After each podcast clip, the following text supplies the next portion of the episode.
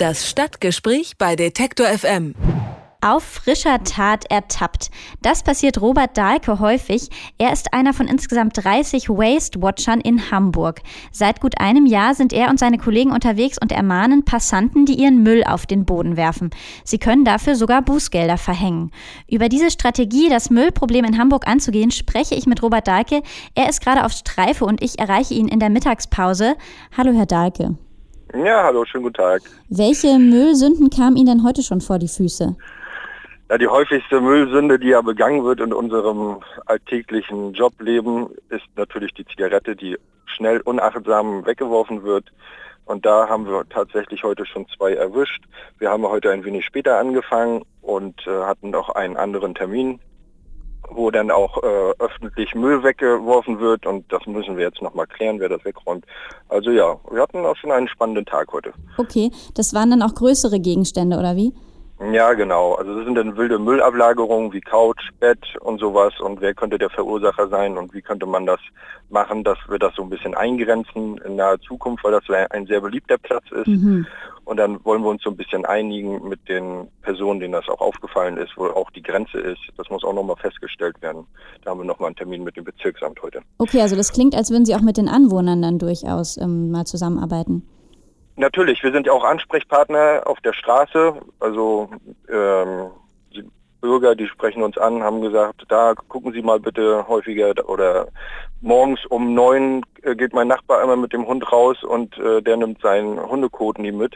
Äh, dann kann man halt auch so eine Sachen mal nachgehen. Ne? Hm, das heißt, ich, ähm, das heißt, Sie verfolgen dann so Hinweise oder haben Sie eine bestimmte Route? Wie muss ich mir das vorstellen, wo Sie überall dann unterwegs sind?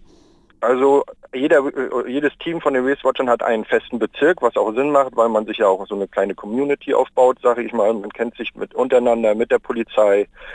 Und äh, wir haben, gehen täglich durch die Innenstädte, sage ich mal, und durch, durchs Zentrum. Ansonsten weichen wir natürlich auch ab und gehen dann bestimmte Hinweise nach oder wir haben Hotline. Viele Sachen kommen dann auch mit einer Hotline rein, die dann auch Bürger machen können mit unserer Stadtreinigungs-App. Mhm. Und dann wird das zugeschickt zur Stadtreinigung. Der Vorgesetzte nimmt sich dem an und äh, informiert uns und sagt, fahrt da mal gucken oder wie auch immer. Also Müll gibt es überall. Mhm. Ja, das kann ich mir wir wollen halt ein bisschen eindämmen. Ne? Und wie gesagt, das häufigste Problem ist tatsächlich, was wir auch tagtäglich aufnehmen, jeder von uns, das sind die Zigarettenstummel, wo wir ein wirklich großes Problem haben. Das geht ins Grundwasser, das bleibt in den Fugen liegen, Kinder spielen damit also eine Stadt in Hamburg muss ein bisschen äh, Vorzeigemittel sein, äh, um, da, um, das einzudämmen. Ne? Und was kommen da dann für Gespräche zustande? Also wie reagieren die Leute, wenn sie sie dann darauf ansprechen, dass sie da gerade was haben fallen lassen? Also das ist äh, sehr spannend, muss ich sagen. Anfangs waren wir auch immer sehr aufgeregt, äh, überhaupt mal jemanden so anzusprechen und ne, man die persönlichen Daten einzufordern es ist sehr spannend, muss ich sagen, wie äh, unterschiedlich man vielleicht auch bestimmte Personen einschätzt. Also es gibt Leute, die sind vielleicht im Gesicht tätowiert, sehen aus wie ein ganz böser, böser Mann mhm. und das sind äh, so ganz herzliche Menschen und äh, reagieren verständnisvoll. Und dann gibt es natürlich auch andere Leute, von denen hätte man das vielleicht nicht erwartet und die sind dann sehr aggressiv tatsächlich auch. Also wir hatten hier schon wirklich ein paar Fälle, die dann obwohl wir das äh, relativ immer so machen, dass wir immer freundlich sind, immer auf Abstand und oft auch später noch mit denen ein bisschen das Gespräch länger fortführen über bestimmte andere Sachen. Trotzdem gibt es immer mal Ausrutscher, sage ich mal, für unverständlich. Es ist ja nur eine Zigarette, das macht doch jeder, das ist die, die Ausrede mhm. von, von jedermann. Meist, ja, aber wenn es jeder macht, ne, dann summiert sich's. Genau, also wir sagen halt auch, ne, wir fangen immer bei uns selber an, wir wollen ja Vorbild sein.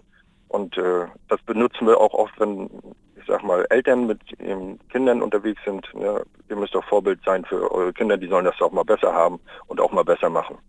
Wie viel kann denn dann so eine fallen gelassene Kippe kosten?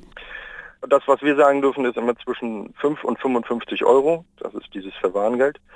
Wir geben das weiter an die Bußgeldstelle, schildern den Fall, wie einsichtig war diese Person und erfahrungsgemäß liegen wir so wirklich äh, in der Mitte. Ähm, ich muss sagen, bei mir um die Ecke gibt es so eine Haltestelle, da liegt immer unglaublich viel Müll rum, aber da ist auch wirklich weit und breit kein Mülleimer. Deswegen denke ich, kann man es den Leuten nicht so richtig vorwerfen und in so einem Fall können sie dann auch quasi die Stadt alarmieren und sagen, hier muss nachgeliefert werden, hier muss einfach ein Mülleimer hin?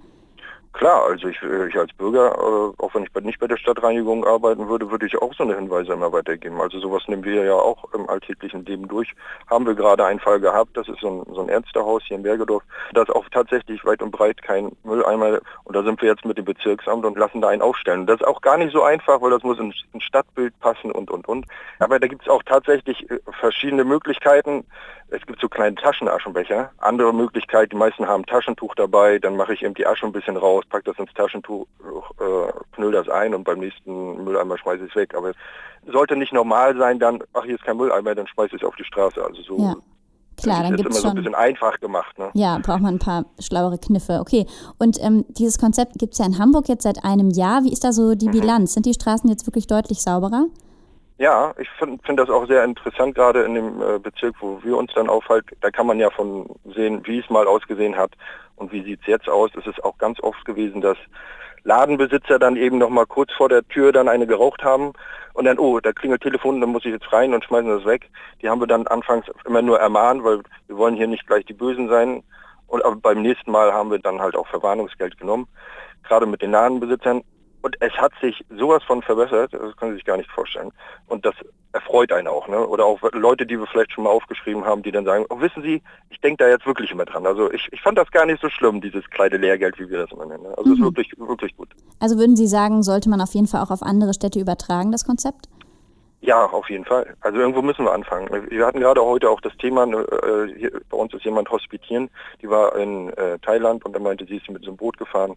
Und für die Leute ist es ganz selbstverständlich, dass halt äh, der Müll, also auch der Becher oder die Glasflasche einfach ins Wasser geworfen wird. Und bis wir da irgendwo mal hinkommen, mm, ja. also und, und wie gesagt, Hamburg ist eine Weltstadt, wir haben hier viel Tourismus, die Leute kommen von überall und da sollte das natürlich auch ansehnlich aussehen. Ne? Ich möchte auch den, den Leuten Hamburg schön machen und schön reden und sagen, gucken Sie mal, das sieht ja gut aus hier. Ja. Hm. Hamburg will also ein Vorbild sein in Sachen Müllvermeidung. Darüber habe ich mit dem Waste Watcher Robert Dahlke gesprochen. Vielen Dank, Herr Dahlke. Sehr gerne. Das Stadtgespräch bei Detektor FM.